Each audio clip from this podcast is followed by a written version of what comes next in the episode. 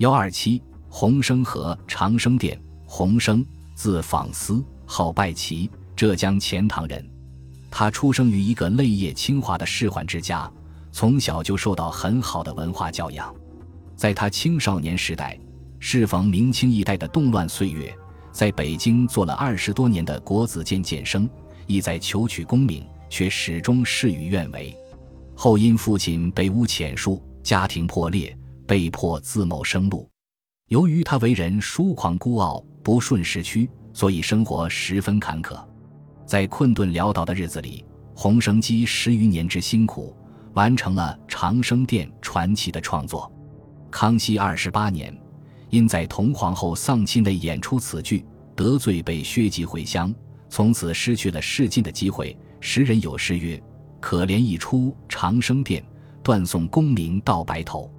晚年，他怀着多难无复成、伤灾百感病的抑郁和苦闷。纵情山水之间，寻求解脱。一次在乘船访友途中，因酒后失足堕水而死。洪生在文学上的主要成就是戏曲创作，他的戏曲著作一共九种，现存的只有《长生殿》和《四婵娟》。《四婵娟》的体制与徐渭的《四声园》相仿，由四个短句组成，分别写谢道韫、魏茂一、李清照。管仲基四个才女的故事，洪生还是一个有才华的诗人，早年就以诗闻名，有诗集《拜其集》《拜其续集》等。《长生殿》是洪生用毕生精力创作的一部优秀的戏曲作品。根据他在《长生殿》序言中所言，这部作品是他经十余年三易起稿而成。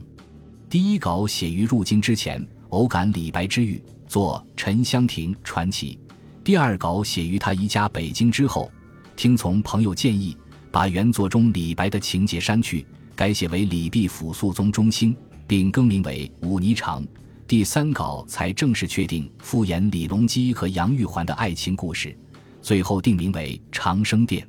这个三易起稿的过程，反映了作者思想阅历的不断发展和成熟，剧本的主题。情节和思想内容也得以深化和加强，最终奠定了他在中国戏曲史上的光辉地位。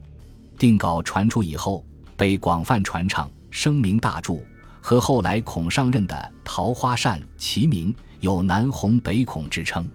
长生殿》的故事来源主要是根据唐代诗人白居易的《长恨歌》和陈洪的《长恨歌传》，同时也吸收了唐人笔记。开元天宝遗事和宋仁乐士编写的《杨太真外传》等书中有关李杨两人的一些民间传说。在洪生之前，前代不少剧作家已经写过这一题材。较著名的有元人白人甫的《唐明皇秋野梧桐雨》杂剧，名人吴世美的《惊鸿记》传奇。洪生继承了前人同类题材作品的部分情节内容，又结合他所处时代的现实感受。以及自己对历史的再认识，经过艺术再加工、再创造，对原来的题材做了重大的改变。无论是思想内容和艺术成就，都达到了一个新高度。所以，清人教训说，《长生殿》荟萃诸说不中是集李、杜、元、白、温、李数家诗句，又词取古今剧部中繁丽色段以润色之，遂为近代曲家第一。《长生殿》。全剧共五十出，分上下两卷。剧本的内容主要是以安史之乱为背景，写唐明皇与杨贵妃的爱情故事。一方面，作者通过唐明皇与杨贵妃的故事来颂扬生死不渝的爱情；另一方面，又把李杨感情关系的发展与安史之乱等社会矛盾紧密地联系在一起，两条线索互为因果，互相推进。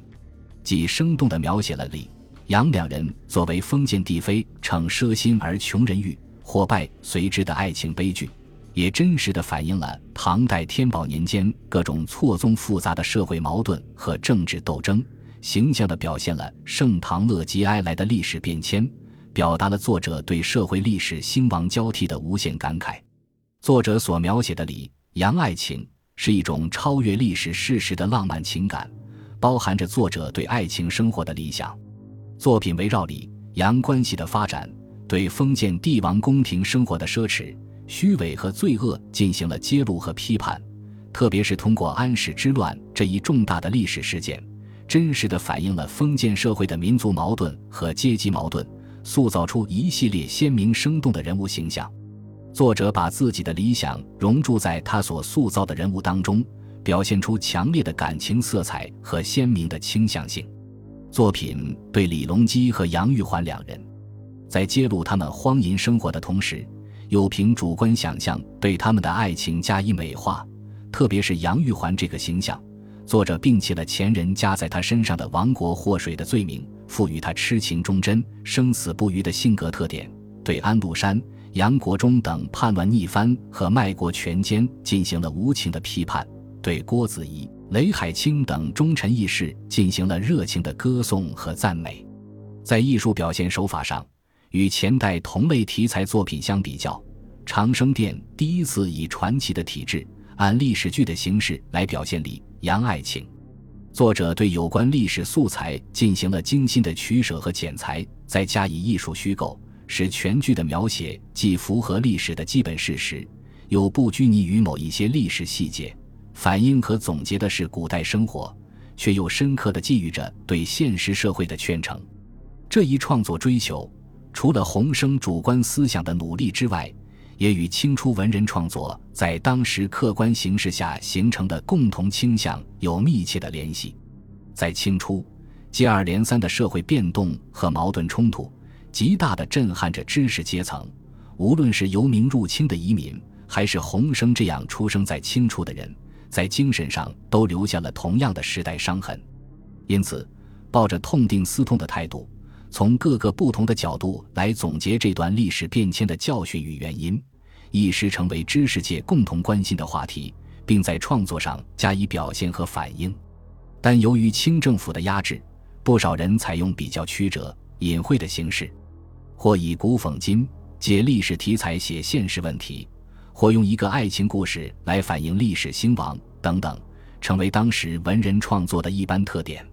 在《长生殿》创作前后，相继出现了一批如吴伟业的《莫林春》和孔尚任的《桃花扇》等，以一个爱情故事写一个封建王朝覆亡的历史剧，《长生殿》就是其中一个突出的代表。作者有意识地把对里。杨钗和情缘的描写与垂戒来世的目的联系起来，这就是作品现实主义精神的体现。浓重的抒情色彩是《长生殿》的一大特色，许多抒情场面的描写使全剧笼罩着浓烈的诗情画意。最著名是弹词已出中李龟年的一段唱词，作者通过剧中人物之口表达了他自己的兴亡之感。这一段曲子因情切意真。感人至深，成为传唱一时的名曲。但受作者思想认识的局限，作品夸大了情的作用，流露出一种宗教忏悔式的感伤情调，降低了作品的思想深度。从剧本的结构角度来看，下卷不如上卷那样紧凑。作者为了单纯的求得两卷对称，故意铺张，行文拖沓，如先意、易背等出，显得累赘，有损于作品的整体效果。本集播放完毕，感谢您的收听，喜欢请订阅加关注，主页有更多精彩内容。